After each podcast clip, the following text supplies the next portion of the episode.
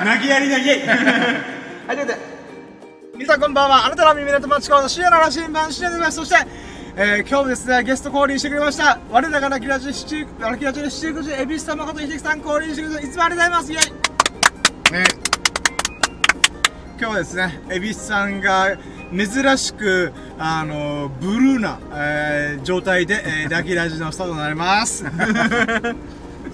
まあまあ。いや、まあ、何かっていうとね、あの、私が、えー、ビリヤード、勝ちましたイェイ突きつける現実を。つらい。いや、何かっていうとね、あの、先週もビリヤードをしたんですけど、今週も、ついさっきビリヤードして、まあ、基本的にはね、あの、僕は、あの、本当に初初初心者というか素人なんで、エビスタでボコボコに負けてるんですけど、あの、月に1回か2ヶ月に1回ぐらい、時々勝ってる時があったんですけど、それが2週連続で負け起こったんで、やったーこっちはイエーイみたいになったんですけど、エビスさんからしたらもうたまったもんじゃねえな、みたいなそ。の、まあ正直言うと、その喜びが憎たらしくも感じてるよね。ウィーイまあ、てい深夜空気も読まない。まあ、じゃあ、あの、勝つ負けるはもう、一生懸命、一生懸命やってもらっていいんだけど、はい。あの、変に、ね、深夜が気使って、あ、これ、俺入れちゃったら、俺に、あ買っちゃうしっていうので、はい。なんか、適当に打って外れた、あー、みたいなのされる、されたら余計に悔しいから、まあまあままあ、それはなくていいんだけど、うわーとかっていうのを目の前で見たら、こう悔しいっていうのが、こう、あるじゃない？なんか、素直に、ああ、シーすごいって言えない、言えない、この、なんていうの、この、大人げない。それが真剣ってことですからね。あーもやもや。だから今日はずっと多分30分ぐらいもやもやすんのかなと思いながら。まあ、ということで。あはい。あいや、大丈夫ですか。はい。まあ、この後、この後の喋りもまたやるんですけどね。ビリヤードの、その瞬間の時の。まあ、でもね、あの、今日また、え、3日ぶりから2日3日ぶりぐらい。そこは巻きでお願いします。今日はですね、いつも大体なんだかんだで、あの、前半僕のラッキー、後半エビスさんのビリヤード話みたいな感じで1時間喋ってたんです今日はですね、おそらく30分ぐらいで僕のラッキーで終わるのかなちょっと。まあそれぐらい巻きでいこうかなと思います。で、行きましょうやるぞ準備はいいか？よーそろーシーラの新版プレゼンささやかな日々でラッキーを語られる楽してラッキーラジ Here we go! ビクトリーイェイあなたの鼓膜に狙いを決めて、えー、な、なじ、あ、はい、始まりました。はい、ということでね、あの、改めて深夜の羅針盤こと深夜でございます。そして、えー、我らが泣きのじ、シグジェ、エビス様こと秀樹さんでございます。よろしくお願いします。イェイはい。そう、雑音入れてやる。ノイズを、ノイズで嫌がらせ。放送事故をもう喋りまくってやる。ラジオのセーフティーします。はい、ということでね、あの、まあ、2日3日ぶりのラッキーラジってことで、まあ、基本的に今ちょっとビレーダーの話で、もうついさっきの話なんで、まあ、冒頭に持ってきましたけど、こっからまた、まあ、昨日とどどれぐらいかな、ラッキーをね、ちょっと振り返っていこうと思います。でですね、えー、っと、あれ？待ってよ。メモしたんだよ、メモしたんだよ。えー、っとですね、あれ？これ？はやったのかやったかやったかあ、そっか。おととい？おととい？おとといか。あ、そうですね。あ、そう、ど動画投稿したよ、やったーみたいなことを前回喋ったんですよね。うん。で、今回は、まあ、金土か、えーのラッキーで言うならば、まず1個目が、金曜日僕バイトだったんですけど、で、バイトの途途中に、まあ、動画投稿の準備してたんですよね。で、なんていうんですかね、僕動画投稿また毎日投稿頑張ろうと思って、やってたんですけど、バイトが夜勤なんで、あの、まあ、やっぱ、仕事を始めて、寝て起きてすぐ行きたいみたいな。うんあの、起きて体力満タンの状態っていうんですかね。で、行きたいっていうことで、動画の投稿する頻度っていうか、ペースを切り替えたんですよ。あの、いつも夜12時までにアップするみたいなやつなんですけど、逆で、もう仕事が終わった後に動画投稿するみたいな。うん。っていうことやってたんですよ。で、何が起きたかっていうと、あの、2本目の動画は、まあ、お昼の10時ぐらいにアップして寝たんですよね。で、寝て、起きたらびっくりしたんですよ。で、まあ、これがラッキーなんですけど、僕のフォートナイト動画、初めてフォートナイトで、人生で初めてキルできた瞬間っていう30秒ぐらいの動画をアップしたんですよね。で、そしたら、まあ、言うてね、10回再生すればいいかなぐらいの気持ちでアップしてたら、なんと800回再生突破しました。やった嬉しい。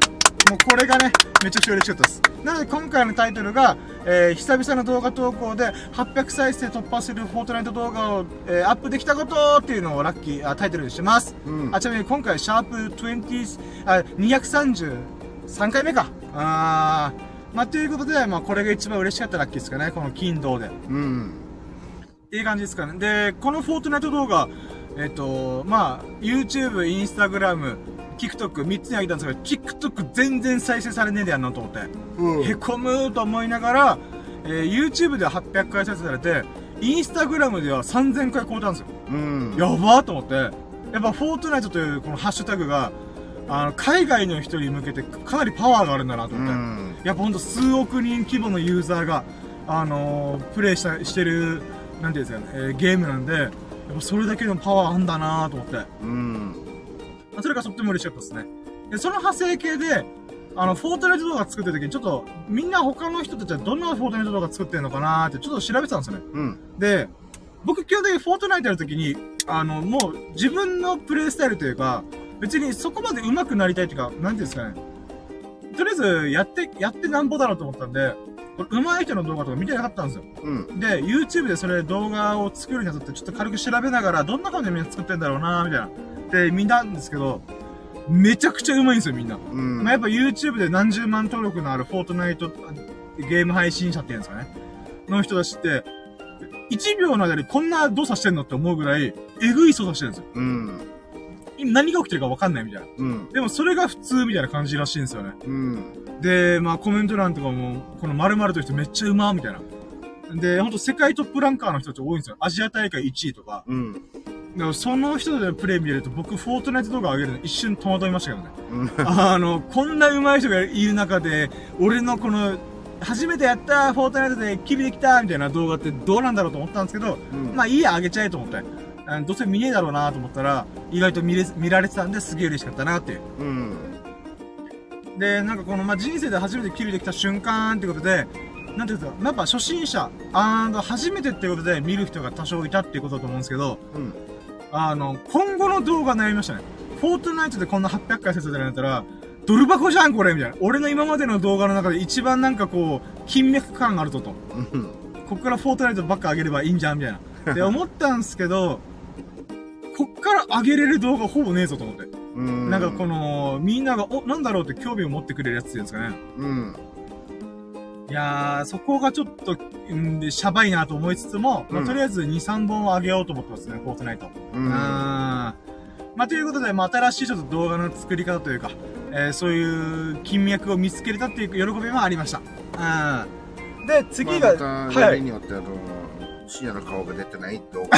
そうなんですよ。そこ気づきました。やっぱ、僕も思いました。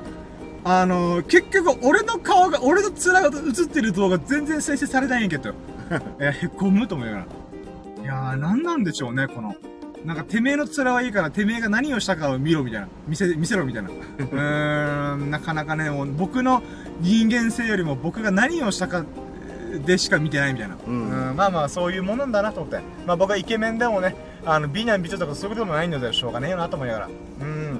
で、もう一個が、2個目が、あの、iPhone の iOS、OS、このスマートフォンを動かしてるオペレーションシステムうんっていうのが新しく大型アップデートされたんで、うん。えーそれを、えーアップデートしました。インストールしました。うんで、これがまあ2個目のラッキーなんですけど、まあ iPad、MacBook、えー、Apple Watch、そして iPhone。まあほんと僕 Apple ユーザーなんで、なんだろうな、まあ、新しい OS が出るとか、新しい仕組みでやるよーって言うと結構ワクワクするんですけど、で、それで、まあ、わーって、こ今回の iOS のアップデート全部して、で、その流れで、なんか触ってて思ったのが、なんて言うんですかね。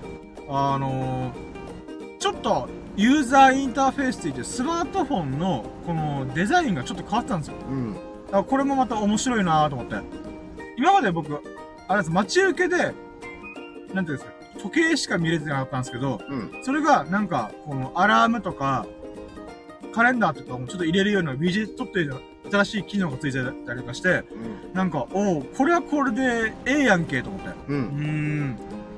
まあ、これ、だからといってこれが、なんていうんですかね。なんかすげえ喜んだってわけじゃないですけど、なんか、あ、新しいものに触れて、ちょっと、なんか、あー気分転換になったな、みたいな。うん。っていうのがありま、喜びがありました。うん。で、ちなみに、ちょっとサブ的な話でならば、前から僕ちょこちょこ NFT やってみたっていうことでやってるんですけど、あの、また値崩れを起こして、あの、前まで300円ぐらい価値が下がってた。じゃあ2000円分ぶっ込んで、今1700円分になっちゃう。300円値下がりしてるんですけど、うん。そこは今350円値下がりしました。だから今2000円から、えー、1650円まで下がりました。マジ怖いなと思いました。あの、ちょこちょこエビスタでこの経緯が語ってますけど、あの、値崩れえぐいなっていう。だってこれ、僕2000円だから別に、まあまあまあ、っていう話で済みますけど、これが2000万とか200万ぶっ込んだ人って、それ200万が170万まで下がってるんですよね。うん怖っみたいな。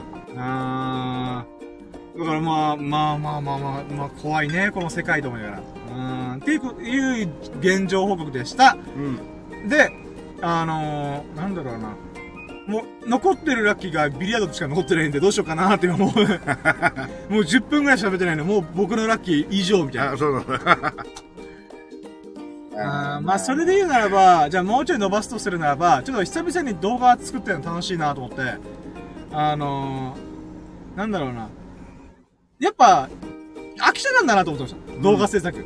あのー、1ヶ月半ぶりぐらいに、ちょっと、あの、本腰入れてやってると、あ、やっぱ動画こう、こういうテロップつけてみようとか、こういう、この構成でやってみようみたいなことがちょこちょこ、なんか、頭の中でふって思い浮かんだりとかするんで、そういった意味では、なんか、あ、なんか、1ヶ月半お休みしてて逆に良かったかなみたいな。うん。だから変な話、飽きてたし、あ飽きてた部分がやっぱ無意識にあったっていうのと、ちょっとスランプ気味というか、うんなんか動画あんまりみんなから評価を受けれないから作っててな、どうだろうな、みたいな。ってもやもやした気分があったんだろうなと思って。うーん。なのでそれゆえにね、今新しい動画作ってるのが、あの、戦車のラジコンの開封動画全然上げきれてなかったんで、もう2、3ヶ月前の話なんですけど、うん。それを今取り掛かってます。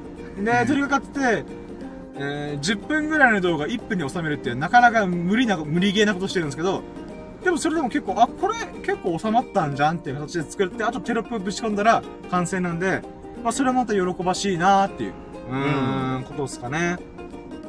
であと、フォートナイトのさっきの動画のくくりでならば、あのーとりあえず数作ってみようっていうことで、ちょっと、えー最近思い浮かんでるのが、あの、今回の動画っていうのが、あの、僕がバスを運転して、相手敵プレイヤーを、あの、弾き飛ばすみたいな。もう引き倒すみたいな。パーンってぶつかりに行くみたいな。っうん。ていうことでやったんですけど、今までそういう動画確かにある。自分で銃で撃ったりとか倒したこともああるので、うん。そのくくりの動画をやってみようかなと思って。だから、車で引き殺したパ動画とか、スナイパー、スナイプライフルで、あの、撃ち殺した、えー、動画とか、あの、ショットガンで撃っ飛ば、ぶっ飛ばした動画、カメハメハでぶっ飛ばした動画みたいな。っうん。ていうくくりでやったら、5、6本ぐらい作れるんじゃないかなって。うん。まあそういうアイディアもふっと湧いてきたんで、まあ思いついたらもうやるしかねえだろうと思う。でもやっぱそれも、あの、動画編集をやり始めて考えるんですよね。なので、もう本当この8月からコロナで感染して自宅療養始まってから心折れて1ヶ月半ではありましたけど、あのー、その時動画のネタなんて全然思い浮かんでないくせに、やっぱ動画編集し始めたら、あ、今度これやってみようとか、なんかそういうことが徐々に徐々に思い浮かんできてるんで、うん、いい感じ、いい感じと思って。で、この再開して2本目の動画で800回再生突破できたんで、うん。嬉しいなと思って。で、ちなみに嬉しかったのがあと1個あったんですけど、あの、僕今チャンネル登録が75人なんですけど、この動画アップしてから76人になったんですよ。なので、あれ？これフォートナイトの動画見て、興味持ってくれた人がいるんだみたいな。うん。なんですけど、あの、ついさっき確認したら75人に減ってました。あの、だから間違えてチャンネル登録したんだろうなと思って、うんちょっと、そのまま間違えとけばいいのにと思って、ちょっと、あの、へこみました。はい。っていうことがありましたね。ううんん。やっぱなんか、やってから考えるのがやっぱ多いんだなと思いました。うん。取り組んでるからこそ、あの、あ、こう、次こうしよう、ああしよう、みたいな。うーん、なのでね、ちょっとそこら辺を、えー、次活かせたらなって思ってますね。ということで、ちょっとエビスさんが外寝始めてるんで、あの、ここらで、あの、激辛長寿見るとしてです、ビリヤードの話をしようかね。はい、三つ目のラッキーはですね、あの、今日エビスさんと、えー、ビリヤードをしまして、えー、2週連続でエビスさんにナインボールで勝ちましたイェイイェーイ 投げやりのイェイイェイありがとうございます。あまあ、これはね、あの、もうほんと僕の実力がどうこうっていうか、エビスさんの、なんていうんですか、ミスというか、あの、こ、抑えきれなかったところで僕が、ほんと、運よく、あの、最後の9番目のボールを入れられたっていう、本当幸運ですね。ラッキー。うん、僕の実力でも何でもないです。まあ、なので、あのまあ、僕としてはね、イェイラッキーっていうラッキーの喜び、えーうんではあるんですけど、エビスさんからしたら、もう、え、俺の実力ってっていう激へこみをね、あの、この30分ぐらいずっと、あの、お聞きしております、私。うーん。で、なんか、でも言うてね、僕も成長してないといえど、あの、2週連続で勝てたのはすごい嬉しいんで、やっぱ地味にビリヤードが少しずつ上手くなってるのかと僕は思いたいです。うーん。ーまあ2回目、あーえっと、1回負けて、もう俺の中ではもう2回負けた、みたいな。と2回目、え、2回目の時かな2回目、あ、今日の中でって話だ。あ今日そうですよね。一応は、最後9番、あの、深夜のファールをはいはい。しちゃったから、まあ、あれは一応はまあ、ね、自分のまたフリーボールからうーん。9番を落として、まあ、あれは実質、あの、負けにはならないけど、もう気持ちはかなり負けてる。だからルール上で言ったら、試合に勝ったけど勝負に負けたみたいな、ここのラインボールのルール上では僕は1回しか許可ってないんですけど、あのー、なんていうんですかね。僕が惜しいところで結局抑えき、入れきれなかったっていう、まあファールをしたっていうことで、2回目僕は結局勝ってないんですよね。9番入れたんだけど、手玉も入っちゃってそう入っちゃったみたいなみたいなところの、その、初歩的なミスみたいな。まあまあ本当まあ本当初心者だ、だからだよなだから。まあっていうのがあったんですけど、まあ、エビスさんからしたら、いや、試合動向よりも、あそこで俺がそ、このボール、えポケット前にボールを置いてしまったところが、もう、なんか、自分で自分を許せないみたいな、うんだからそういうことをちょこっとさっき、ぼやしたんで、ああ、まあそういうもんなのかと思って、僕としては、イエーイ、勝ったで終われないんだと思って。まあまあ、真剣だからっすね。うーん。いやあれは負け、ね、もう負けに等しいから。あれはもう、ああ、助かる。あれ、あれが逆に相手が A クラスがそんなことしたとしたらね、はい。素直に、えー、珍しい、まあ、勝ちは勝ちだよ。とかって、課長の、あのーね、気持ちよく気持気持ちも変換してってあるんだけど、ままあ、格下の僕にそれやっちゃったっていうのが、ああ、へこむみたいな。うん。まあ、もう自分のミスで以外で何にものでもないみたいな。ああ、いや、それさ、まあ、変ないやらしい言い方したら、はい。まあ、今普段あのー 一緒に、一緒に今日ビラするみたいなのつこうぜっつってつい。てる、はいまあ、仲間？で、うん。言うてそのビリヤード好きなんだよねうーん。やっぱみんな、うんうん。まあ、それはあの上手な人もいるし、まあ、まだ駆け出しの人もいるし、うーん。なんだっけ毎球もみんなみんな持ってるしはいはでだからそういうまあ言ってみれば同じガチ勢の枠の中に入ってる人たちだからまあそこでの勝ち負けは、まあ、悔しいのは正直悔しいけどい。はい。まあでもみんな高みを目指して一生懸命やってる仲間だしうーん。まあそこでちょっとねあのへこみ具合も少し和らぐがするんだけどあまあ、向こう、向こうも成長してんだな、みたいなのがいろいろ思いますからね。あのまあ上から目線でいたりとかするけど 最初まあまあ。あ今のちょっと良かったじゃんみたいな なんだけど今日はね その本当に気分で今日なんかビリヤードしよっかなみたいな気分でつくじゃないしやってまあそうですね。まあ言ってもねあの、はい俺なんかと同じように同じ温度でビリヤードしてるわけじゃないんだからまあまあそうですね。そうですね。本当趣味というか、まあ遊びの、エンジョイ、エンジョイビリヤードみたいな。はい。まあそもそも最初今日、あの、ビリヤードします？みたいな。はい。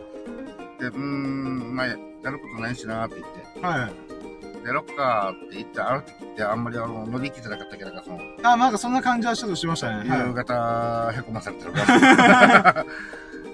だから、あーまあでもな、もしかしたら、もしかすると、あ、夕方のあれを撤回するぐらい、まあ、マス割り出る可能性もありますからね。うん、まああの、少なくてもマス割りじゃないにしろ、まああの、あ、なんか、ま今なんか別にそんな悪くないじゃんみたいなはい。よかったってなりうる可能性もあるわけだから、はいはい。やろっかってやってさらにへこまされる。いやー、ごっつぁです いや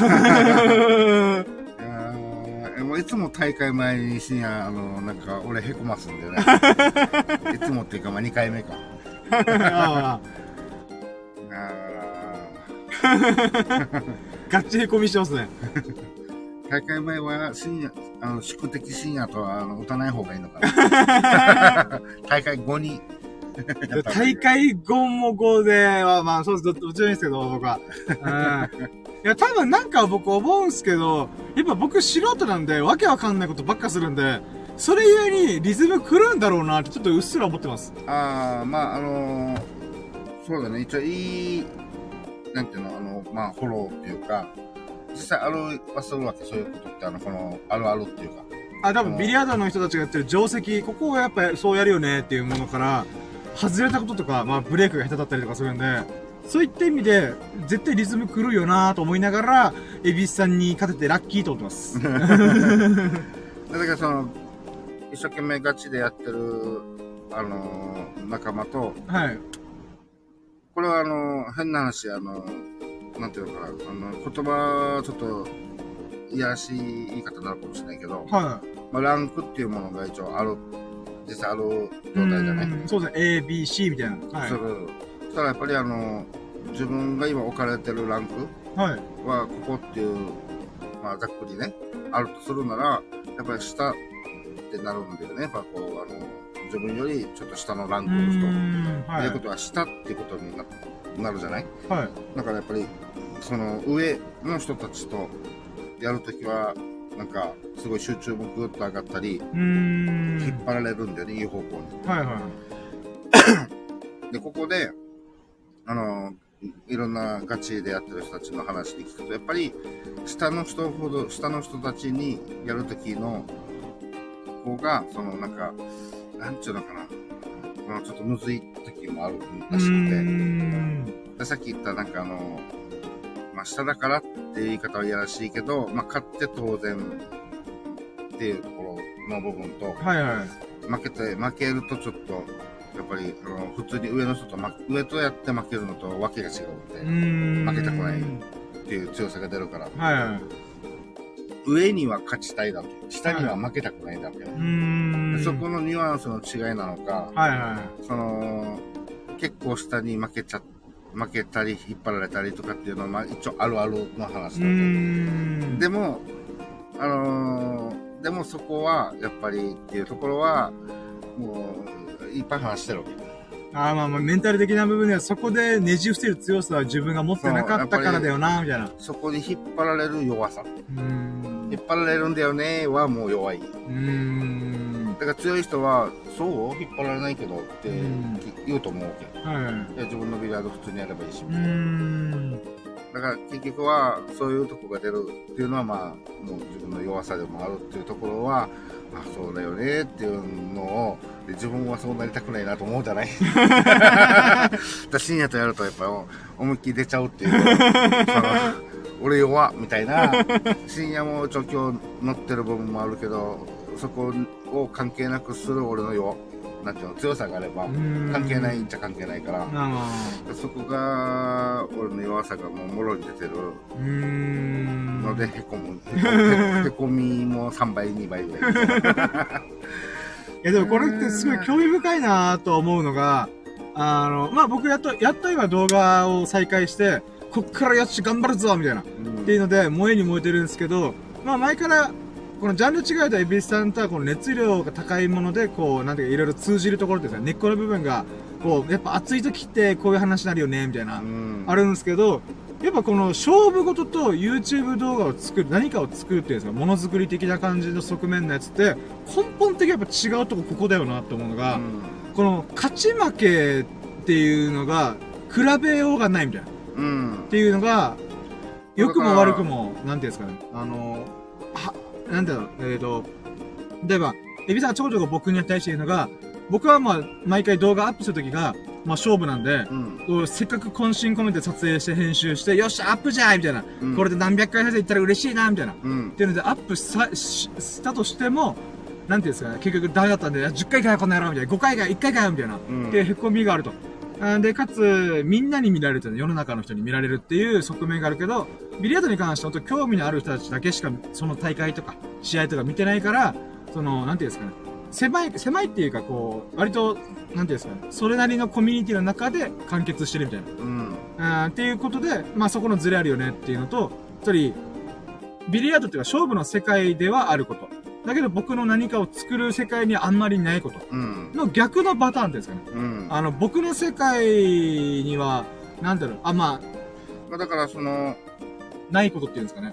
えっ、と、これも変な言い回しで言うと、俺は深夜に凹まされることはあるけど、俺は深夜の動画を凹ますことはできないね。そうそうそう、わかりやすい。そうなんそうなんですよ、そうなんですよ。僕が動画をアップしてと、してて、あのー、凹むことって、シンプルにみんなから見られてないとか、うん評価がないとかの、なんか作品単体、動画単体でしかの話しかないんですよね。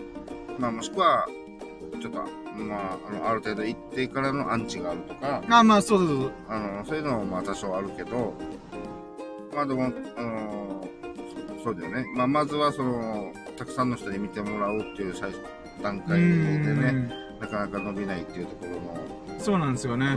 難しさでもあり、まあ、全く違う感じのへなんかへこみってういうか、ん。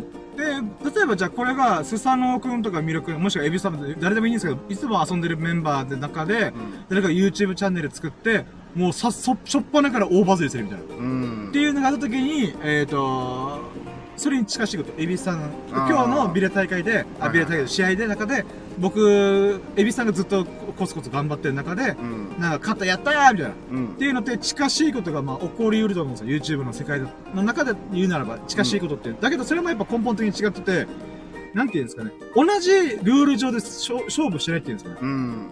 例えばこれで僕が似たような動画、あ似たようなジャンル、例えば本当なんていうんですかね。本を読んで、本の要約チャンネルみたいなのしてます。で、それでスサノオくんとか、まあ、誰かが、あの、YouTube チャンネル作って、全く同じチャンネル、同じジャンルのところで勝負して負けたみたいな。うん。あの、向こうの方が大バズりしたみたいな。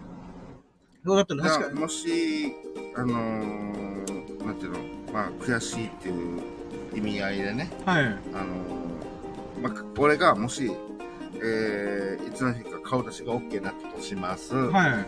で、えっ、と、深夜の、この、なんていうの、その、あれなんていうの、この YouTube 深夜の YouTube 上だったり、深夜の TikTok はいはいの、なんていうのかな。まあ、そこの中で、はい。チャンネルとかアカウントの中で。うんは中で、俺が、えー顔出しして、えっと、深夜が普段やってるようなことを同じようにやるとする。い。はいはいはい。いやこれうまいみたいうな。ーん。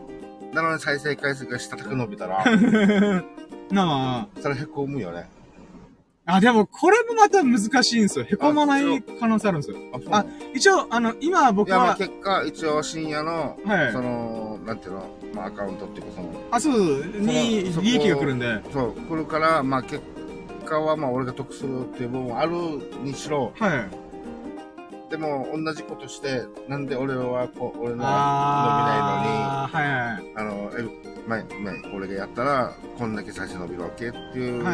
のは、ちょっとなんか、近しいのがあるのかな。ちょっともやもやしますかもしれないですね。ううーん。それが、全くチャンネルが違ったら、まあ、もうちょっと割り切れしやすいのかな。そう。ですし、ジャンルも違えば、みたいな。ううんーん。だけ、ど、深夜の、あの、ずらーって深夜が並んでる、そこのチャンネル、チャンネルっていうのは、そういう中で、俺がポンって出したのが、バンって再生伸びたら、いやいやいやいやいやって。まあ、もやもやしますよね。うん、が、まあ、なんか近いのかな。でも結局それのチャンネル僕のもな、やつだから、みたいな。まあまあまあうんね結果じゃあ、エビリスさんでもしくは S さんの方で誰か単体でチャンネル持って、じゃあ、なんかやってみろよ、みたいな、って思ったりするんで、また、そしたらまた、たもとを分かつんでじゃ、なかったら編集能力の俺のおかげだよねってまあ、いいところに落とし、落として込む可能性も一応あるから、あ、そうそうそうそう。なので、やっぱ純粋に、こう、なんていうんですかね、あの、比べれないんですよね。うん。どっかで言い訳ができてしまうというか、言い訳って言ったら変ですけど、まあまあまあ、落としどころがね、あそうそうそういいように考えようと思ったらいくらができるからね。そうなんですよ。だからそこで言うならば、まあ、今回の話を振り返ったときに、この、まあ、ある意味 YouTube の動動画の世界も、勝負の世界で勝負の世界だけども、明確なルールがないっていうんですかうね。ん。チャンネル登録で比べるのそれとも再生数で比べるのそれとも影響力で比べるの？みたいな。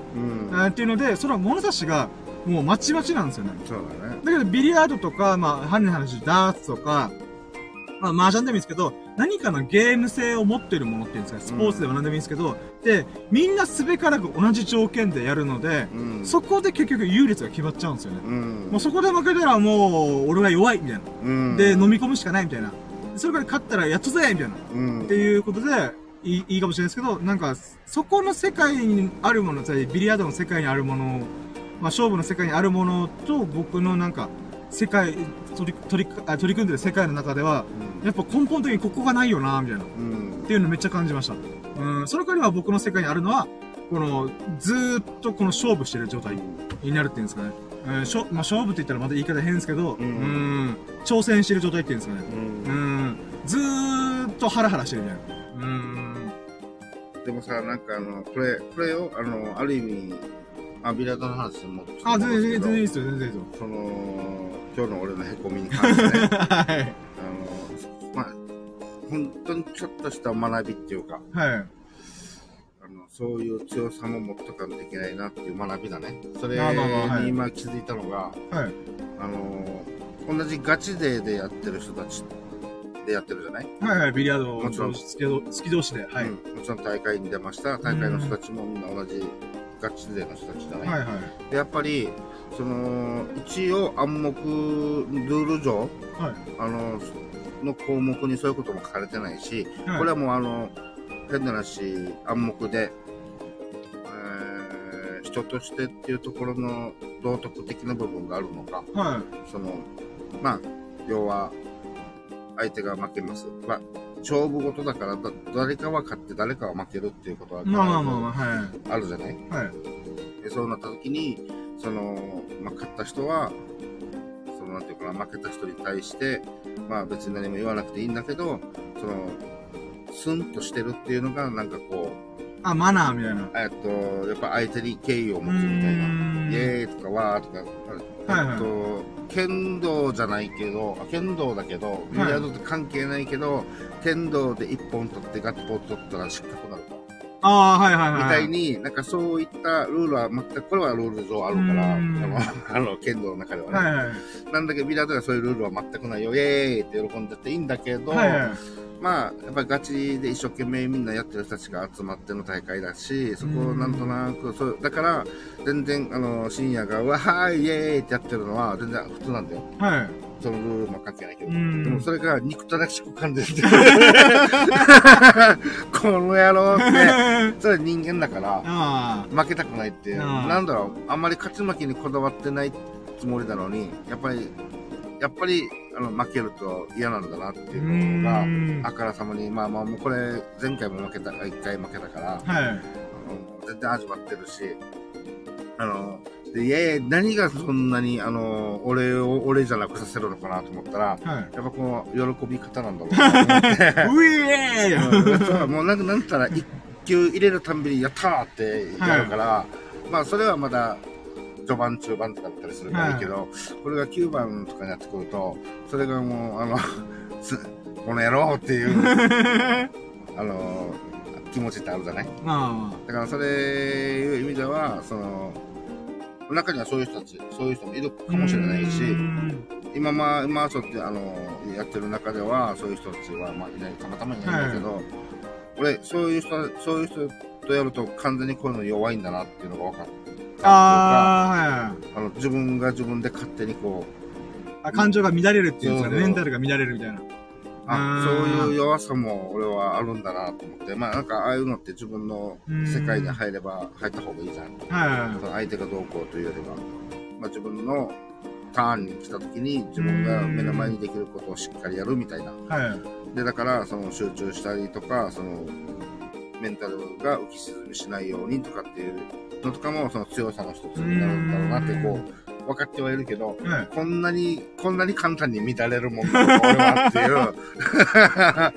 ましてや、あの、ガチ勢の人たちに乱らされたんだったら、まあ、いやいや、俺はまだまだだなって、うんなんか、スポーツ的にまだまだだなと思えるけど、こんな身近なね、あの、たまにちょっと気が向いた時にビルドしましょうってやってる深夜にこんなに乱らされるって、みだえ、乱らされるから、はい。弱くない俺弱くないめちゃめちゃ。いや、面白いね。あれかもしれない。僕、大会前に僕と打つのが逆にいいかもしれないですよ。この乱れるメンタルの。いやー、ちょっときついなーしかも、ま、だから負けるんですよ、やっぱり。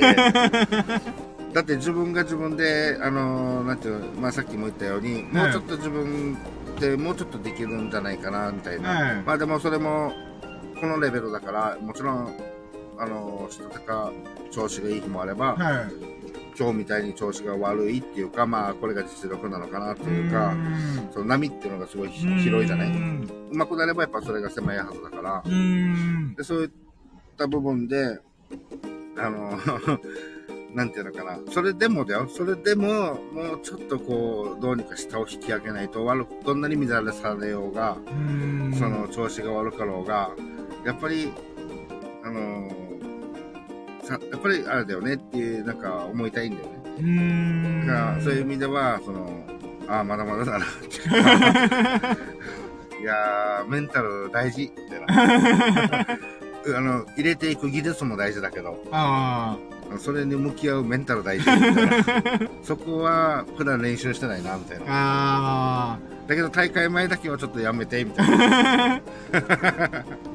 これた、まあ、そうそう。今もしかしたら、はもしかすると、もしかすると深夜の大会出たら、もしかしたらかき乱すかもしれない、みんい 見えゼフトなのやな。。そうゼフトなんて優勝重なっちゃうみたいな。なんだか知らんけど、まあ優勝はさすがにって、あれだけど、はい決勝、決勝ラウンド行くかも。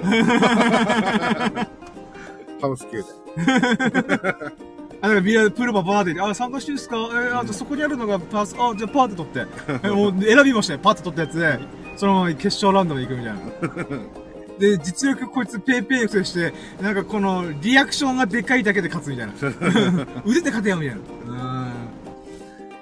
いやうん。あ、でもこれって多分、やっぱ、あー、でもなんかこれ、やっぱ、なんていうんですかね。えー、いる、その、自分が、いる立場、立ち位置が違うのが大きいなと思います、めっちゃ。これ何かっていうと、さっき言った YouTube とか動画とか、まあ、ある意味、大きくざっくり言うとエンタメの世界っていうんですかー。ね。うん。何か人を楽しませるっていうんですかね。人の心を動かしたいみたいな。うん。っていう世界に、で、なんとか一旗当て、あ、あげたいみたいな、っていうのを取り組んでる僕と、うん。まあ、エビさんだというならビリヤード、勝負の世界で一旗、一旗立てたいみたいな、優勝したいみたいな、うん勝利したいみたいな、っていうので、この世界観のズレがすごいでかいんだろうなと思うんですよ。うんまあ、何が言いたいかっていうと、僕からしたら逆で、YouTube とかそういう動画の世界で、なんかこの、なんか剣道とかそのビリヤードの紳士のスポーツ的な感じで、じーっとなんかボソボソ言うというか、なんか、なんか、え難しい人と入れたと申し訳ない方としても、なんか、うん、ありがとうございました。うん。っていう感じだと、全然動画映えしないんですよね。まあまあまあのー、やっぱ、いやー、ふわー、うわふわーみたいなっていう、あ。っていう、やっぱリアクション結構キーな、鍵なんですよねう。ん。やっぱ、ヒカキンさんとか、ヒャズミさんとか、まあ、長渡り YouTuber の人の昔の動画とか見てると、なんかすごいなんか、覇気がないんですよね。うん。オーラがないっていうか。だけど今だったら、ブンブン Hello YouTube みたいな、うんっていうことやったりとか、なんかこう、変な顔、顔芸したりとか、うん。やっぱそういうことで楽しませるっていうんですかね。うん。うーん。だからそこの世界の、えどこに、いや、そその世界にいる、いないでだいぶ変わるなと思いました。ううーん。ん。まあ、だから、ある意味、天敵なのかもしれないですね。A クラス、ビリヤードの上手い人とか、SA とか A クラスとか SB クラスとか、そういう人たちが天敵なわけじゃなくて、うん。あの、僕みたいなやつが天敵なのかもしれないですね。う。うんーん。ね。ンタルかき乱されるみたいな。なんだろうね。ここは難しいなーと思いました、なんか。うーん。勝負の世界の中でいる人たち、例えばオリンピックとかそうですよね。うん。オリンピックの競技をやってる世界では、多分僕みたいなやついて、なんか、この100メートル走、世界記録出したと、いや、ふーみたいな。うんいや、絶対やりますけど、うん。あの、でもそれって多分、まあ、剣道でも何でもいいですけど、あの、やられた側はたまったもんじゃないみたいな。うん。だけど、見てる側は、だよね。うん、嬉しそう嬉しそうみたいな。あのサッカーワールドカップで、天気見たイエーイみたいな。うん。うーん。で、負けた方からしたらたまったもんじゃねえみたいな。そうだね。なん、なんなんだろうね。あの100メートル走とか陸上って、はい言って、その個人競技。の団体でありながら個人競技みたいな、はいはい。なところだね。その自分の、まあ、なんていうの、持ってる力をうーん。出したら世界記録が出るみたいな。はこれ練習では出たけど、まあ、本番出なかったよねとか、まあ、出せたとか、それで結果に結びつくみたいな。い。結局はうん自分との戦いって。はいはい。っていうところは、やっぱりその、イエーイって、あの、やったら嬉しいみたいな喜びっていうのは、まあ全然ありだったんで。だからね、あのこう、やっぱり、うん、難しいね、こういうのってね。うーん、なんか、でも今聞いててちょっと思ったのが、これってスポーツって大きいくくりの中でもサッカーとかバスケだと割と普通にみんなやってるじゃないですか。うん Go, go, Kings! みたいな。うん、うん。バーみたいな。っていうのでやったりするんですけど、ゴルフってなくないですか？ホールインワンとか、もしくは決勝ラウンドとか、本当キワッキワの時にタイガー・ウッズが決めた、わーみたいな。っうんていうのはあれど、なんか、なんていうんですか、基本あんまやらないみたいな。ゴルフの選手すらも、なんか、な何を？あ、このガッツポーズとか。ああ、ていうかこのいや、全然やってるよ。あ、そうなんですか？なんかうん僕なんかあんまイメージなくて。あのー、そうだね。特に、あ、なんていうのかな。やるときって、やっぱり優勝が決まるとか、はいはい。その本当に、あの、なんだろう。うん。まあ優勝に絡むとか、まあうんもしくは、えっと、ここが踏ん張り時とか、はいはその、ここで入れたら、ゆあの、その優勝、まあ、トップに走ってる人たちと、えっと、追いついて、い。はいはい。その優勝、もしかしたらできるかもしれないみたいな大事なシーンうとか、ん。そういう時には、やっぱり、まあ、パッと決めとか、えーってやったりとか、タイガー・ウッズとかもそうだし、うーん。あのあ、じゃあ結構やってるもんなんですね。結構やってた、あの、日本人がちょっと少なめかな。やっぱりこの、なんだろう、文化の違いなのか。だから僕やっぱそれって武道からあるんじゃないかなと思ったんですよ。剣道とかそう、そうそうそう。あの、なんだろうな、弓道とかう、ん。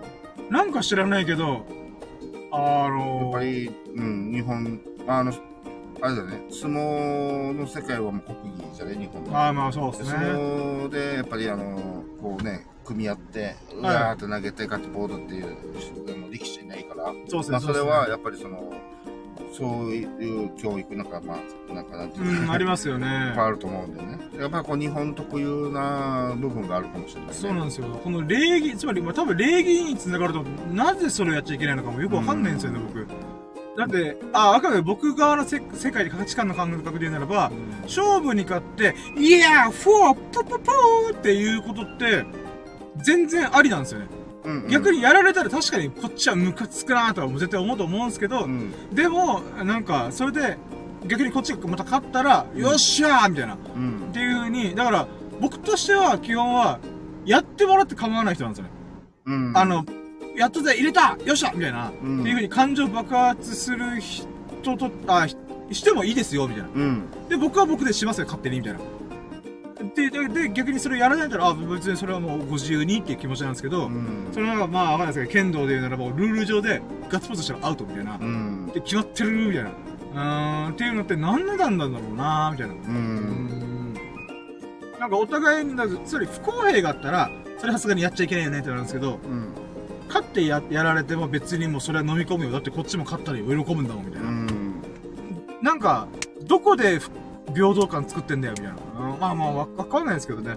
まあだからその、本当に、えっ、と、日本の、なんていうのかな、やっぱそういった、よよくある勝負ごとのものとか、うんまあ、なんていうの、まあ、将棋とか、まあ、剣道もそうだし、柔ね。道もそうだし、柔道もなんか、オリンピックでも、なんか、イエーイって言って、ないっすね。なんかみんなもう勝ったらそのまま、この、道着を直して、帯締め直して、うんっていう感じですからねで、ち。ゃんと挨拶で終わって、うん一旦、その、あれなんだっけ、その、リングでもないし、はい、あまあまあ、ありますね。この、まあ舞台というか。はい。う、うんそこ畳降りたら、そこでちょっと感情出してもいいみたいーな。でも、ん。その、畳の上では、畳の上、まあ、そこのとこでは、まあ、なんか、しね、紳士的にっていうか、そうんのあんまり感情を出さないっていうのが、なんかこの日本ならではの美美学的なものがそこにあるんだろうね。なんか今思ったのは、例えばこれ戦争とかとどうなのかなと。でも戦争とか例えば、まあ、え映画的なエンタメ的な感じで言うならば、なんか例えばキングダムとかで敵の武将倒して、取ったなーみたいな。うん。倒したぞーみたいな。あのー、〇〇という武将を我が倒したみたいな。うんうん。っていう、勝ちに、かな勝ち時っていうんですかね。うんうんっていうのやるじゃないですか。でもなんかいつの間にか徐々にそういうのなくなったよなーみたいな。うん。えーっていうので言うならば、僕思ったのが、わかりますあ、ごめんなさい。ちょっと変な堅苦しい話になってて急急に申し訳ないですけど、僕、恨みなんじゃないかなと思いました。うん。恨みを募らせるっていうんですかね。うん。あのー、なんだろうな。それが、なんか、えーこの、やったぜや、とか、で、負けて凹む。で、さらにそれをやられる、逆にやられるみたいな。うん喜ばれた瞬間見られるみたいな、見てしまうみたいな。っていうのって結局、今、今日のエビスさんみたいに、こうなんていうんですかね。あーすごい、なんか、深夜はめっちゃアホみたいに喜んでんの、なんかモヤモヤする、みたいな。うん。っていうのってやっぱどうしても生まれるじゃないですか。まあ僕もやっていいですよと言うけども、もやもや絶対するはずなんですよね。ってなった時に、その、物事がでかければでかければ、でかいほど。例えばう、ん。なんていうんですかね。本当命のやり取りしてる瞬間っていうんですかね。うん。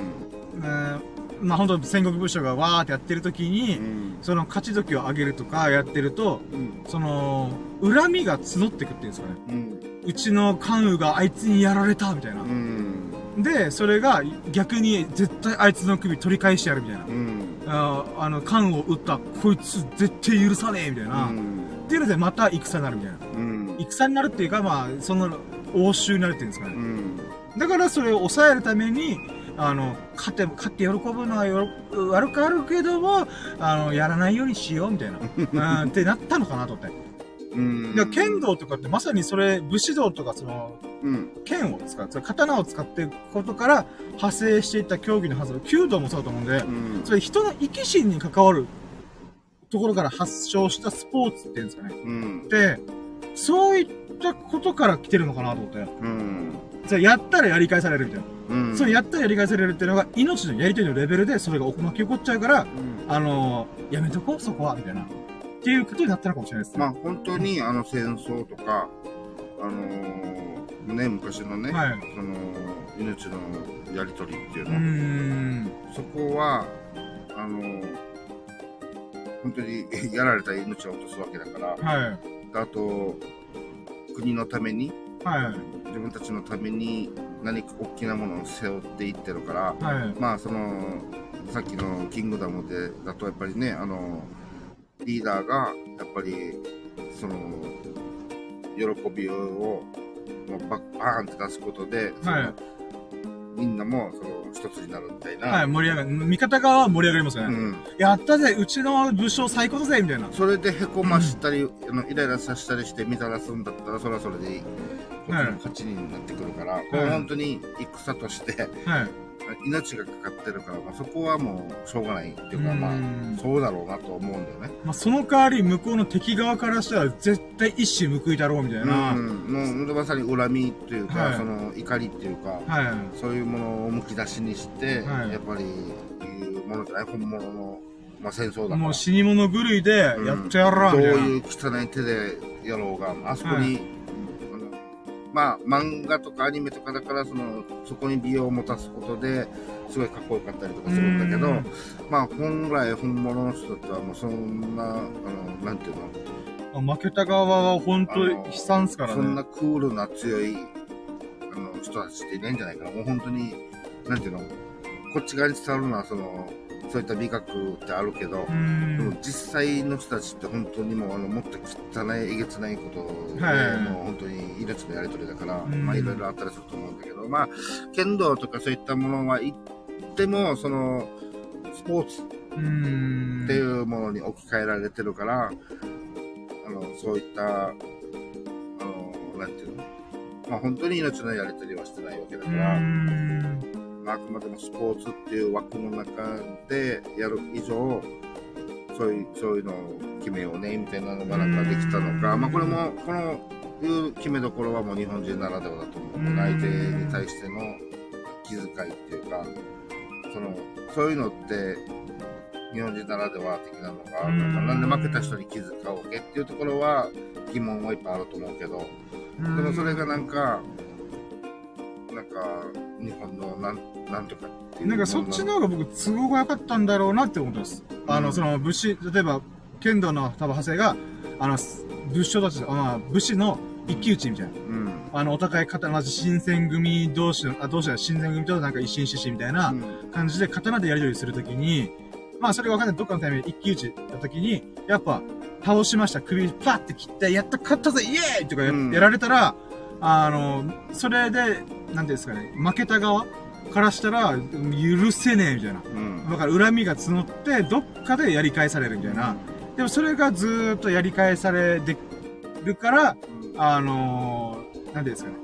えっ、と、逆に暗殺されたりとか。うん。だからね、あのーそういったつながりで言ったら、なんだろうね、その、ボクシングとかだと、はその、試合前に、まあ、誰と誰が対戦するってなった時に、まあ、軽量とか、い。はいはい。対するのね、軽量とかあったり、その、ちょっとした記者会見みたいな。はい、ありますね。で、よく海外で言うと、なんかもう、あの、何々選手を、相手の選手に対してどう思いますかとかっていう、なんか変な、こんなベタな質問があったら、いや、もうあの、相手どうせ弱いんで、みたいな。うん。そういうの、パフォーマンスしますよね。うん。で、あれは、あのーなんだろう。日本人のプロボクサーの人たち、みんなじゃないけど、はい。あんまり人のこと言わないのが多いんだよね。あー、なるほど。いや、まあ、普段やってるより一生懸命やれば、うんまあ、勝てると思いますぐらいで。はいはいはい。相手をそのなんか見下すっていうか、うーん。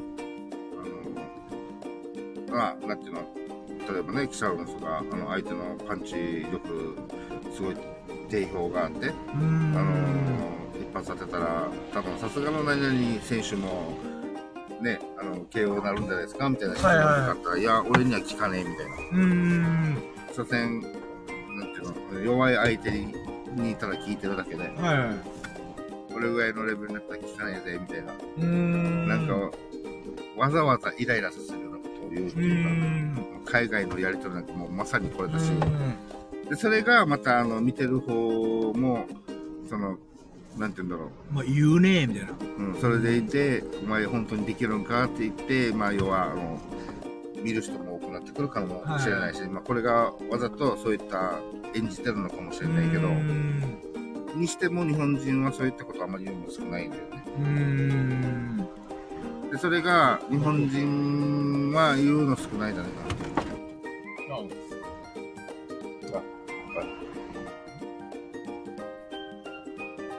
今ちょっと虫が来ましてね。で、あのーそれがまた見てる日本人、俺、みんながそうかわからんけど、俺は、やっぱりあの、見苦しく感じたり、あ、そのマイクパフォーマンスが。そう、あんまりそういった、あうのー。なんていうの、なんとなくだけど、まあ、いくら口で強がっていっても、はい。その、それを自分にい返ってくるじゃない、その、はいなんていうの、自分を追い込むから。それをわざとしたいのか、はい。そこはちょっと、俺はなんとも言えないけど、ただ見たる感じだと、その、あんまりね、大きいこと言っといて。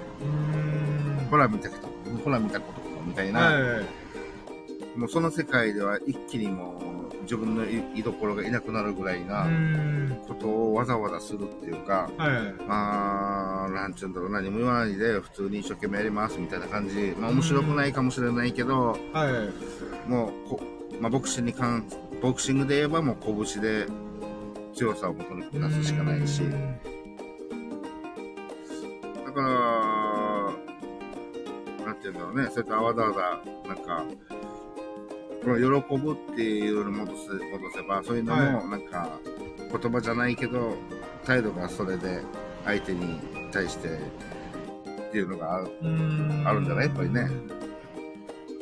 やっぱ海、だから、まあ深夜はどっちかっていうと、ほら、まあ海外型、海外型の考え方だったりとああ、まあ、割りかしどっち寄りな感じあると思います。かあるから、まあうん別にその、俺は全然平気だし、そういうの全然ありだと思うっていうのは、まあ、海外の人たちもそう思ってやってるわけだから、はい。日本人としての、は、そっちで、あの、評価する人が少ないっていうか。うーん、だこれって何なんだろうなと思いながら、まあ歴史紐解けばなんとなく今うっすら思うのが、まあ日本って戦争負けたから。あ、いや、まあ、それももちろんあるんですけど、もっともっと根深くて、何百年前に遡って、あの、シンプルに僕、島国だからと思うんですよね。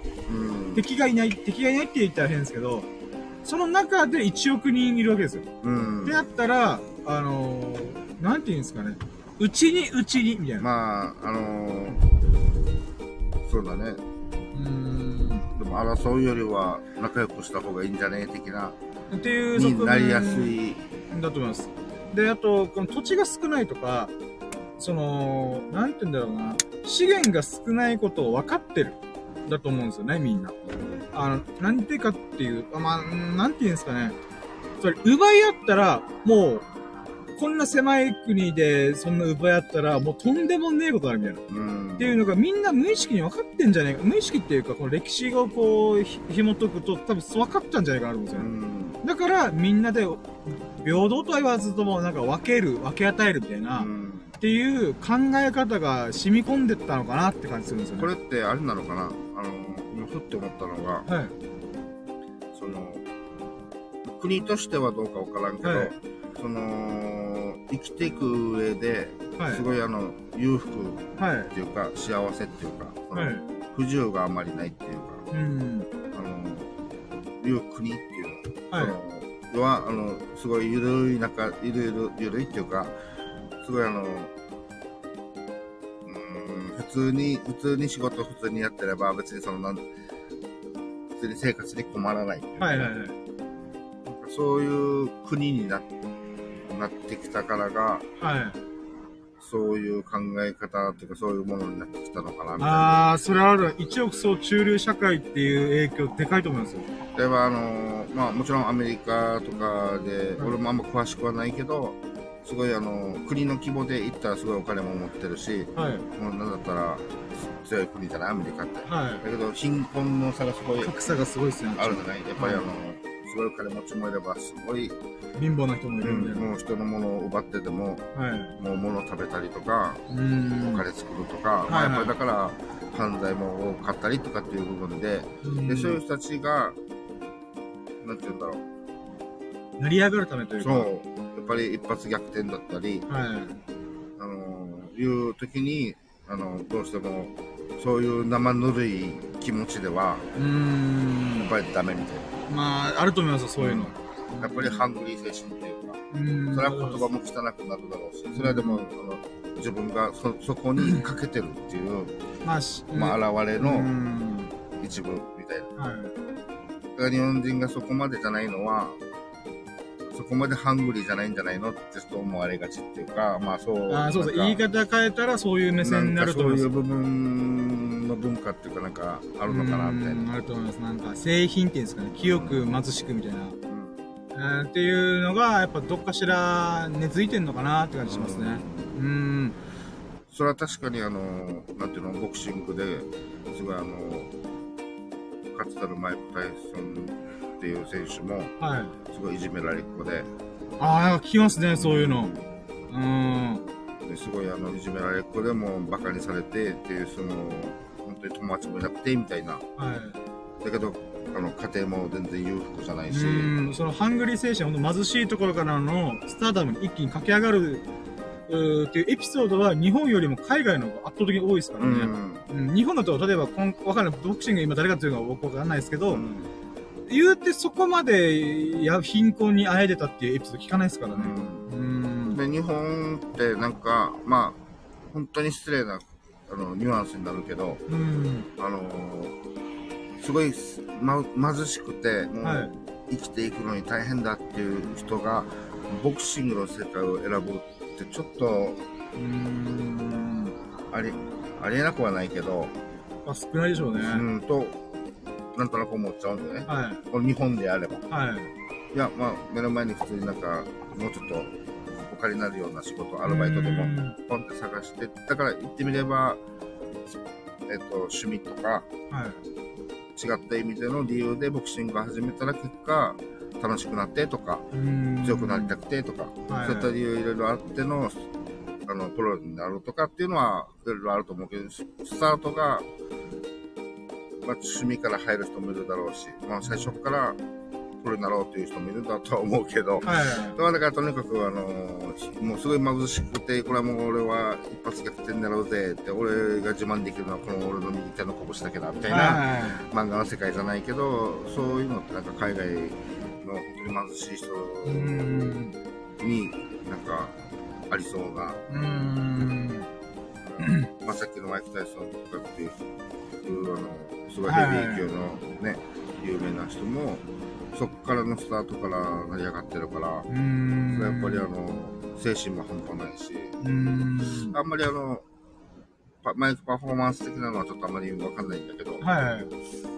あそこでそれゆえに感情が大爆発するみたいな、片瞬間。っていうのを考えれば、やっぱ海外の人たちが、いや、あの、なんていうの、前だし、マイクパフォーマンス的に口が悪いっていうか、相手をこう、ちょっと、うんバカにしてしまうみたいな、うんそういうのっていうのは、そういったあの、社会で生き抜くためっていうか、まあ、そう、生きざるを得なかったっていうのがあるかもしれないですね。うんそこで俺は、あの、強くなっていくっていうかね、はいはい違った意味のなんか決意のもとのあの形みたいうな。ん。そうじゃないと、また強くなれないってういうか、ん。角度変えるとそういうことなのかなってちょっと今思い始めてきたね。うんとってもく、まさかの僕のイエーイからの、こんなちょっと複雑な話いなやー、あ、だからこれはもう言ってみれば、ほら、バイトしてない苦しさを味わってる。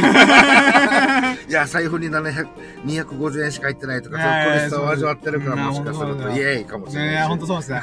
こういうちょっとしたゲームの勝利だけでも、イエーイみたいな。勝ったみたいな。そっか、俺も一回財布空にしないといけないからな。まあハングリー精神、な謎のハングリー精神からの感情の爆発かもしれないやーさすがに経営してて財布ゼロはまずいな。です。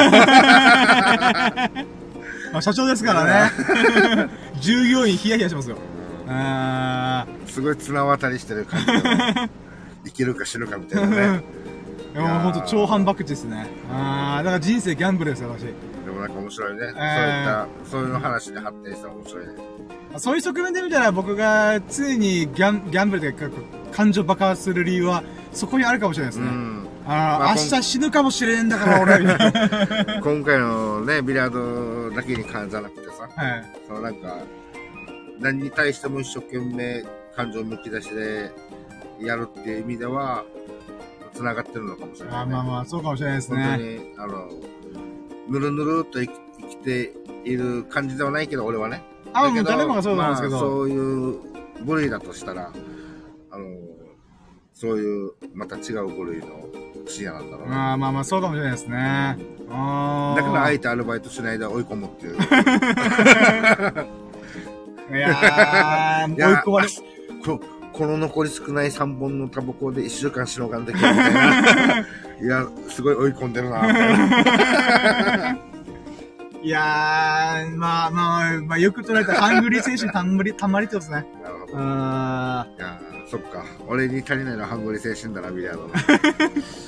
え、でもこれまた不思議なのが、ビリヤードも言うて、イメージ的には紳士のスポーツ感あるんですよね。ああ、もう、そうだと思うよ。だからそこの派生、つまり、さっきの剣道は、うん。そっからの派生が来てる。つまり武士というか命のやり取りというか刀でこう切ったはったをするっていう、うん。世界からの延長線上で派生したスポーツなんで、うん。その、ガッツポーズしたらアウトみたいな、っていうのって、あまあでも流れを聞いたら、文脈聞いたら分からんでもないな、みたいな。てか、あった時に、ビリヤードってどこの流れから来てんみたいな。なっていうのが不思議なんですよね。なんとなくヨーロッパのイメージがあるんで、うんヨーロッパも言うて戦争とかそういう騎士道とかそういうのがあるんで、どこイギリス？ヨーロッパってね。なんかなんというかわかんない。イギリスとかわかんない。そっち系から盛り上がったのかなってイメージが勝手にあるんで、まあ別にルール上決められてないってさっき聞いたんですけど、わかんないですけど、やっぱその精神性を持ってる人たちが、つまり伝統を重んじるっていうんですよね。うん最近確かエリザベス女王が亡くなって、ああの22時間行列作るみたいな。聞きました？ニュースあそれ僕もたまたま見てびっくりしたのが、あの、まあ、エリザベス女王の国葬、まあ、安倍首相にちょっと近しいところで言うならば、まあ、エリザベス女王、イギリスの女王が亡くなりました。うん。で、その国葬、本当もう何日も連日、この葬儀の儀式があるんですけども国民が普通に葬儀に行ってるみたいな。あそうなんですよ。で、それで、えっ、と、報道の時点では14時間待ち。うーん。8キロの渋滞らしいです。えーやばくないですか ?8 キロですよ想像できなくないですか？人で8キロでしょ？そう。やばいね。え、どこにそれ繋がるの？みたいな。8キロを逆に並べれる場所あんの？みたいな。っていうレベルで、で、14時間待ち。だけど、その、10時間待ちで報道しようと思った時に、その速報的な感じで、現在22時間待ちみたいな。だから22時間待ちだったら、おそらくですけど、15キロ前後ぐらいまで行列ができてるはずなんですよ。やばーみたいな。で、あつまり何が言いたいかっていうと、もし僕がビ、ビリヤードの歴史を僕は全然知らないんで、憶測ですけども、うん。その、ヨーロッパ的なところから、その盛り上がったビリヤードだとしたならば、その伝統を重んじるっていうんですかね。うん。で、その伝統はどっから来てるかっていうと、切ったはったの世界って、つまりうん恨みが募りやすい。うん変な話、日本は島国としての恨みつらみがあるから集団的なものっていうんですかね。うん。だったけども、ヨーロッパではちっちゃい国々が、こう、ドンパチしてた歴史があるから、なんかあんまり紳士のスポーツ、ジェントルマンっていうのは自分が勝ったとかの時に、あんま喜ばないようにしとか、恨みを募らせてしまうから、みたいな、っていうのがあったのかもしれないなと思って。う。うんーん。それで言うならば、アメリカってそのイメージあんまないじゃないですか。うん言うとアメリカ建国されて数百年の話なんでう、ん。もしかして伝統があればあるほど、そういう恨みつらみの歴史が裏側にあるから、うん。喜ばないようにしとこうみたいな、うん。あーっていうのがあったのかもしれねえなと思って。うーん。こういうのはでも日本本当に強いよね、そういうの。このまあ話ちょっとまたはい。ずれるけど、あの、一時期自分は好きで高校野球見てたんだけど、あ、はいはい。その高校野球、まあ、見てみれば日本の、あの、国技とか言っていいよまあほんとそうっすよね。う んあの、70年、は100 100年ぐらいですかね。うん、100年以上、うんもうだからその、もう一大イベントがもうこはだけ毎年毎年続いてるじゃない？はい。で、やっぱ全国のね、あの、球児たちが代表で集まるじゃない？うん甲子園で。で、同じ日本人だし、あの、まあ、地域が違うと、まあ、日本じゃない？はい。その中でも、あのーもうな、俺全部毎年見てたわけじゃないからな、あれなんだけど、はい。まあ、この1年に限っては、もう、その、いろんなチームも見たっていう年があったの、自分は。あ、はいはいはい。普段は、まあ、自分たち沖縄県出身の、うん。高校球児頑張れ、みたいな。はいはいはい。だけ、これ終わ負けたら、ああ、終わった、今年の夏、みたいな。そんな感じだけしか見てなかったのが、まあ、午前期に、大体見てたわけ。はいはい。そしたらね、ある、その年は、あのーまあ、江南がね、はい。あの、春夏連覇した年。おー、はいはいそのは時はとっても、春からなんかわかんないけど、がっつり見てたわけ。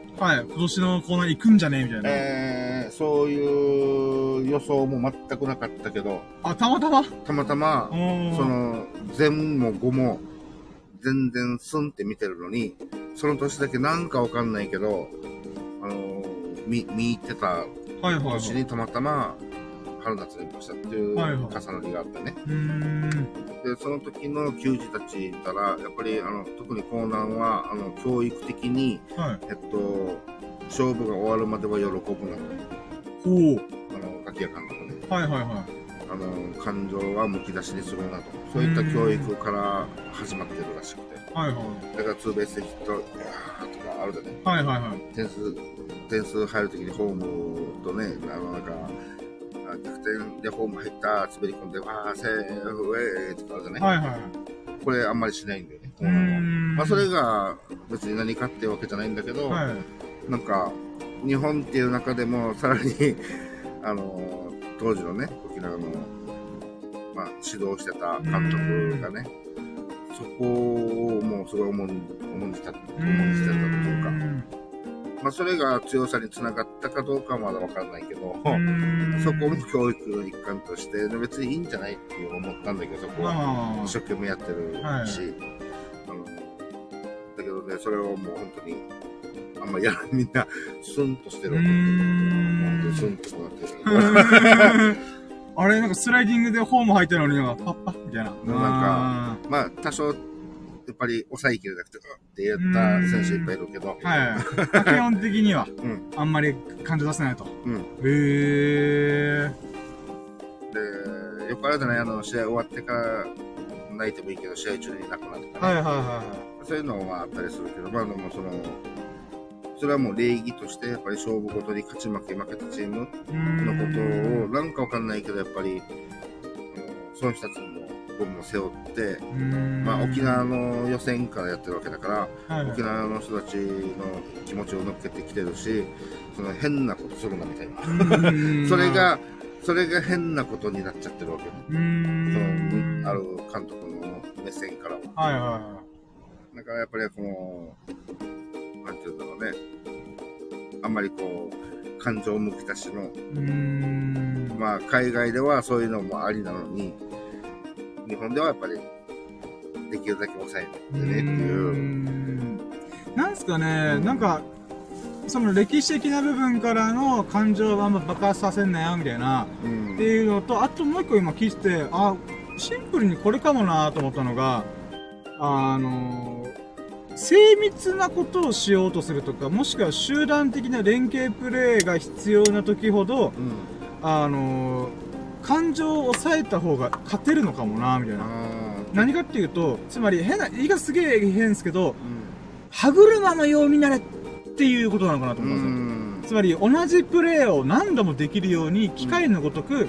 この、その素晴らしいプレーを連続で巻き起こすみたいな、再現性を作るみたいな。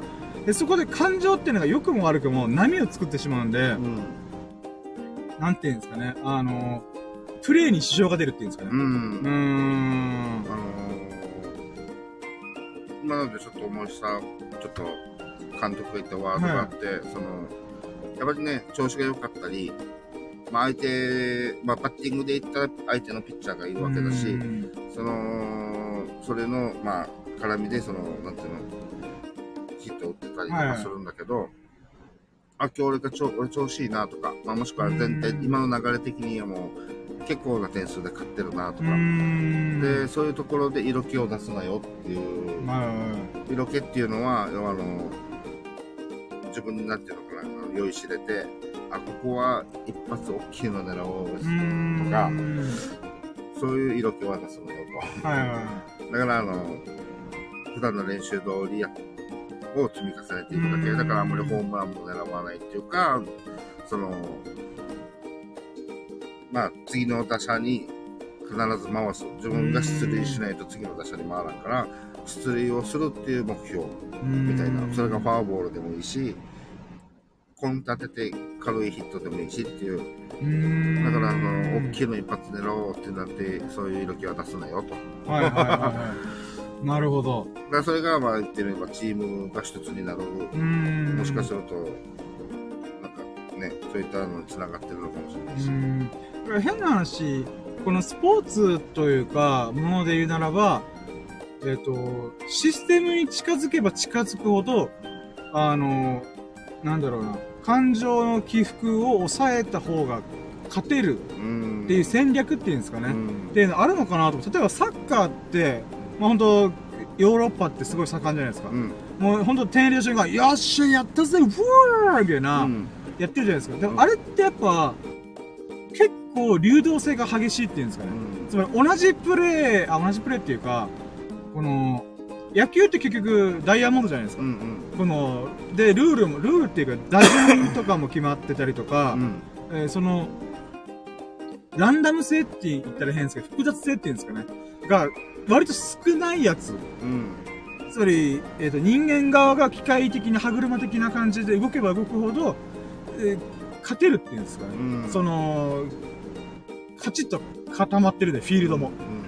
だけど、サッカーってそれがあんま起こり得ないっていうんですかね。うん。変な話、極端な話、ゴールポストにゴボールをぶち込めばいいだけみたいな。うん。ってなった瞬間に、そのでっかいフィールドの中で、その10、何人 ?13 人ぐらい、あ、ウイニングレベルでは11人か。うん。11人がもう、わーって、もちろん多少のこのシステムとかあると思うんですけど、うん言うて結局最終的にはランダムになってるんですかね。うん。うん入り乱れるっていう状況になりがちな時であればあるほど、あんまりその、し喜ぶなとか、んっていうよりは割と個人の資質に近しいっていうんですかね。うん。チームプレーはするけど結局、フォワードとかそのキャプテン、エース、ストライカーの人がパーンって決めるみたいな、うん。個人の資質が強ければ強いほど、うんその感情の爆発っていうんですかね。うん。っていうのは、あり、ありっちゃありみたいな。そうだね。サッカーと野球と比べると、うん、深夜が言ったみたいな。なんか個人の強さの延長でチームがな強いチームっていうのもあるよね。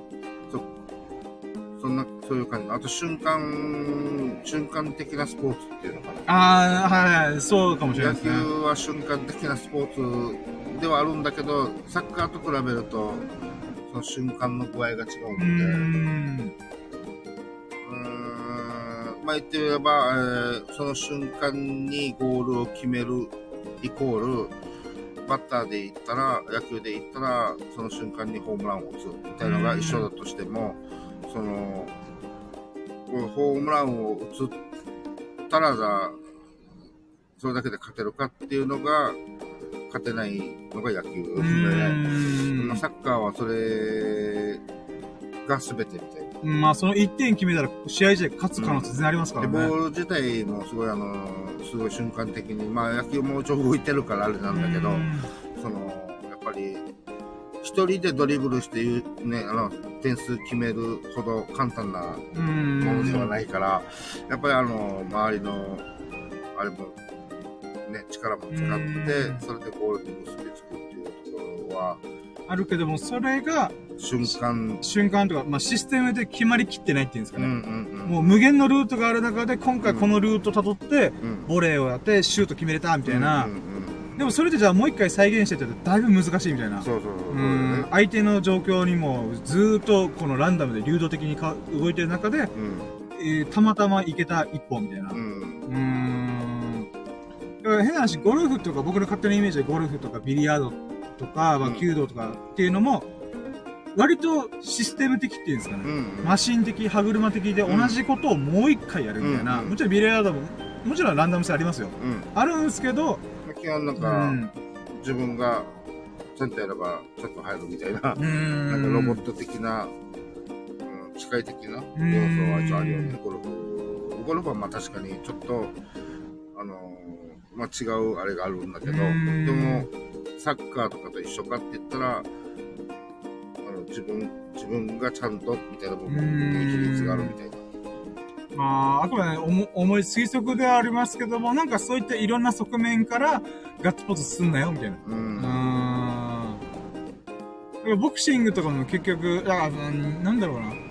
変な話、りなんか、大会系か文化系かの違いにもちょっと近いのかなと思って。つまり、もうボクシングってほんとなんかこう、本能を呼び覚ますみたいな、に近いススポーツであればあるほど、ガッツポーズとか、その感情を爆発させるっていううん側面出てくるけども、割とちゃんと頭でめちゃくちゃ考え、まあもちろん、あの、べその、ボクシングが何も考えてないってわけじゃないんですけども、その、その度合いっていうんですかね。うん。が考える系のスポーツが多ければ、か多ければよほど、かつ、システム的、歯車的な感じで同じことを何回も繰り返すみたいなものであればあるほど、その、あんまり感情出すなよみたいなう。ん。自分の中のこの感情の起伏によってプレーの良し悪しが変わってしまうから、あのー、割とちゃんと落ち着いてやりなさいみたいな、うっん。ていうのがあるのかもしれないですね。うん。いやー、喋りましたね。俺のビリヤードの負けからここまで。おそらく40分ぐらい、この、なんていうんですかね、感情を出しちゃいけないっていう話をしましたね。うん。うーん、まあ、とっても興味深い、えー、切り口でした、私の中で。うーん、やっぱビリヤードの話から始まったら、あの、睡魔が、振ってみましたいつ。の間にか、いつの間にか吹っ飛んでるね。まあ、これを何か、あの、エビさん大会寸前の時にこの話を思い返して、そうだよな、歯車だ、歯車みたいな。メンタル強くしよ ルーティン作ったらいいんじゃないですか？今ちょっと、あの、最後の話として今思い浮かんだ、今ずっと頭の中で思い浮かんでたのは、実は僕、イチロー選手なんですよ。う。ああ、はいはい。イチローをずっと頭の中で思い浮かべて、で、あの人本当マシンのようにやるよな、みたいな。うん。うん。でも本当世界に、に名を広め広めた一人じゃないですか、スポーツ選手。うん。うん。えー、っていうことはやっぱ、うーん、野球の一つのゴールの集大成だと思うんですよね、あの人自身、存在が。うん。なので、そこからインスパイア受けて、エビスさんもビリヤードするときにルーティン決めるみたいな。ああ、毎朝カレーとから食べて。そう 毎週必ずか、もしくは大会目は必ずカレー食うみたいな。とか、あのービリヤードの、その、準備するときも、必ず、1本目はブレイク球から作り上げて、うん2本目は通常、3つ目ジャンプ球とかわかんないですけど、うんっていうルーティンをして最後でブレイクするときも、まあ、このまあ自分でこの作った後に、この、なんか、あのすげえ細かい話だと、その、なんか、あの、チョークをつけるときも、3回転して、ちょっちゃ、2回、みたいな。まあまあ、全然、あの、あながち、なんていうの、いやいやいやって言えない、あ、そうやだ。っぱあの、あるよ。まあ、あの、まあ、ちょっとだけ、チョークの話だから言うけど、はい。あの、理想、理想のチョークのなくなり方って実はあってえ、、そうなるんですか？あのこういう形で自分のチョークがもうちょそっちになりつつあって、おおはい。あ、いいチョークのやり方ですねってマスターとか言おうと。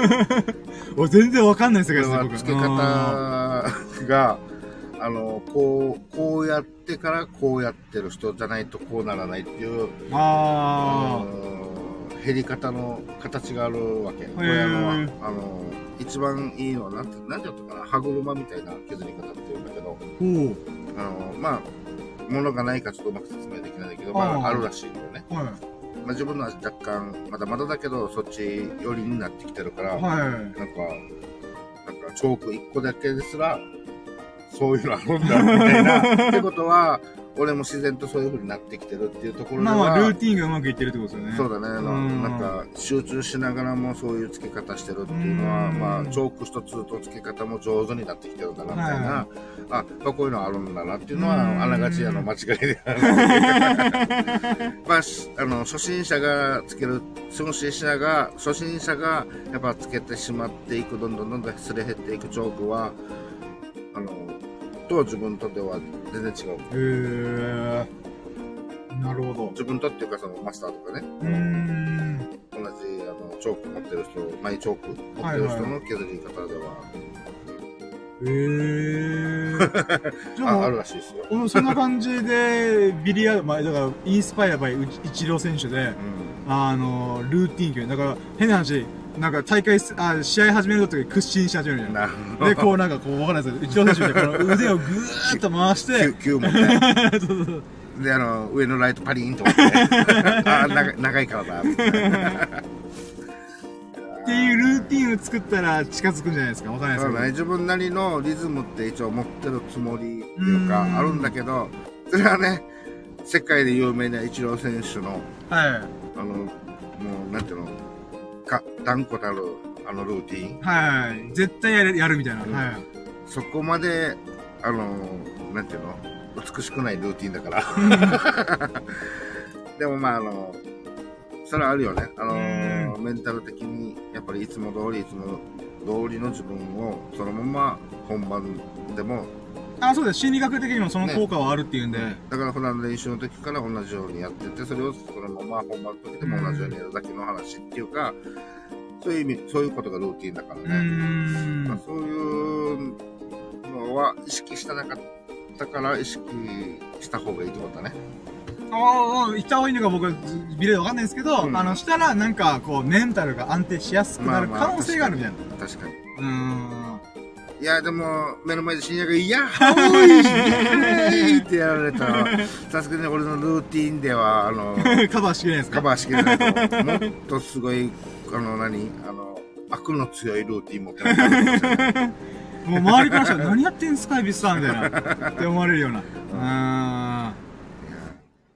大会前、あ、だから、大会試合する直前、1回目、5, せ5先とかセット数でやる前に、一番最初のセットの時は必ず髪を結び直すところから始ああ、なるほどね。だから、とりあえずなんかこう、き気持ちを切り替えるっていうスイッチ、うんカキンってきあースイッチ入れるみたいな。そういう側面でなんかやってもいいかもしれないですね。あーなるほうーん。どはいはいまあ、わかんないですけどね。いやじっと考えてます。まあまあまあ。まあ、ということで、じゃあ、僕で1時間30分、結局喋ってた。30分で終わらせてもらいます。すいません。とうございます。いやー、喋りましたね。1時間ぐらい、マジで、あの、わけわかんない話ばっかりしてますね。いや、でも僕、こういう話好きなんで、うんほんと飲み会してるかのごとく。うん、これが何に繋がんのとは思うんですけど、まあまあまあ、考えてみて楽しいなっていう話でした。ということで、1時間半にわたってお付き合いいただき本当に本当にありがとうございます。うんいやー、えー、たまたまね、聞いてくれた、アーカイブでもいいから聞いてくれた人ね、本当にありがとう。で、面白い、面白いな、いいなと思ってくれましたら思ってくれましたら、ハートのコメント、フォローしてもらえると嬉しいです。で、YouTube ね、あの、毎日とかちょこちょこ始めてますんで、ぜひともね、あの、プロフィール欄かチェックラーしてもらえると嬉しいので、よろしくお願いします。ということで、えー、ここまでお付き合いいただいたエビさん、そしてたまたま聞いてくれたそこのあなた、本当に本当にありがとうございます。そんな、あなた方が、ほがらかな日々と幸よき日々を過ごすことを心の底から祈っております。Thank you for listening. A nice day! イェイありがとうございましたそして雨が降るっていう。いやー、すいません。ということで、じゃあ、今回233回目のラッキーラジオ終了します。えー、本当にありがとうございました。それでは皆さん、良き日々をお過ごしくださいませ。Have a nice day!